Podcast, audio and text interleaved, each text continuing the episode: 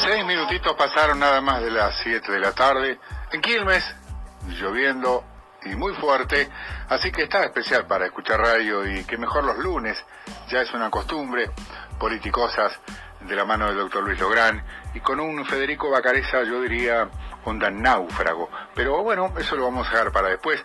Doctor Lográn, muy buenas tardes. Muy buenas tardes, Gustavo Orlando, excelentísimas tardes.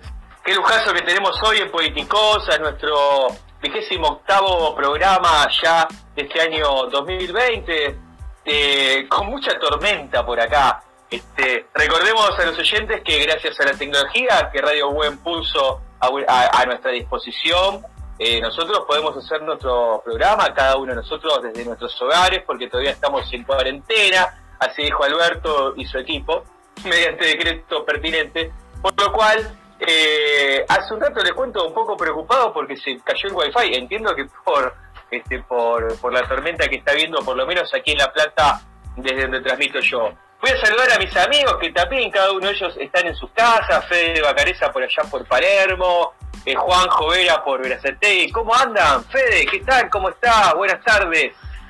Hola, hola, bueno, un saludo grande Luisito para vos, para todos los oyentes, para Gustavo Orlando, para Juan, para nuestro invitado que como siempre es un lujo, como siempre, y ahora lo, vas a anunciar.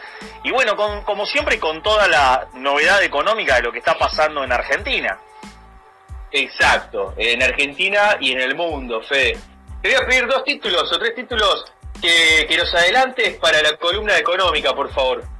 Bueno, hoy por ahí lo más importante, los dos temas más importantes es que se anunció un nuevo pago de la IFE justamente y el segundo por ahí es cómo el gobierno está tratando de mantener un contado con líquida acotado para tratar de evitar la suba y la brecha y se puede decir que el gobierno tiene un plan justamente para eh, mantener controlado la escalada que, estaba teniendo el contado con líquida, el dólar. Que, eh, eso lo preocupaba a todos los argentinos principalmente. IFE, IFE y dólar, ¿no? El dólar, que sabemos que, que sabemos que el dólar, sabemos que el dólar cuánto afecta en nuestra economía cotidiana, ¿no? En la economía doméstica, cada vez que pega esos saltos, esos picos. Lo veo Juanjo, Juanjo, para, lo veía hace un rato, ¿estás? ¿Estás Juanjo? Sí, buenas tardes Luis, buenas, tardes. ¿Cómo se encuentran? Eh, bueno, vamos a estar hablando de la elección de Bolivia y un poco lo que fue el 17 de octubre en este festejo y también lo que es la pandemia que se supera el millón de contagios en Argentina y el medio millón en la provincia, así que esos serían los tres temas eh, básicamente que voy a hablar.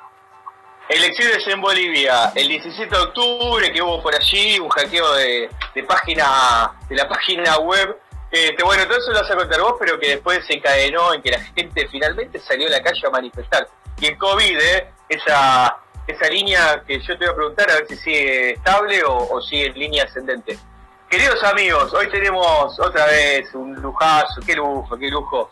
Él es nuestro amigo, siempre nos acompaña desde aquellos primeros programas, luego volvió a estar compartiendo nuestro espacio con otro académico de línea que hace un rato en reunión de producción lo estamos recordando, con Luciano Bolinaga, ¿sí? profesionales, docentes, eh, docentes universitarios, conferencistas, ¿sí? Entonces, y además con el valor agregado que hoy, hoy estamos trascendiendo la, la, frontera, ¿no? Del otro lado de la cordillera de los Andes, nos está acompañando este, Marco Jaramillo Contreras. Marco Jaramillo Contreras, mi amigo profesional de tantos años y con quien todo el tiempo eh, tenemos esa reciprocidad en materia de información profesional, de lo que está ocurriendo en Occidente, en Oriente.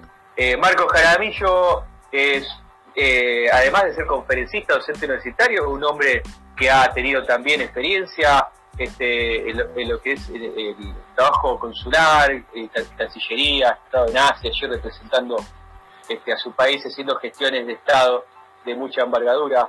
Por lo cual, eh, cualquier cosa que nos pueda decir Marco para nosotros es muy importante. Marco, yo te presento así, más allá de que somos amigos, pero porque realmente, y estoy haciendo un micro resumen de tu currículum, ¿sí? Micro resumen, micro resumen. Te damos la bienvenida. Hola, Marco Jaramillo, doctor Marco Jaramillo.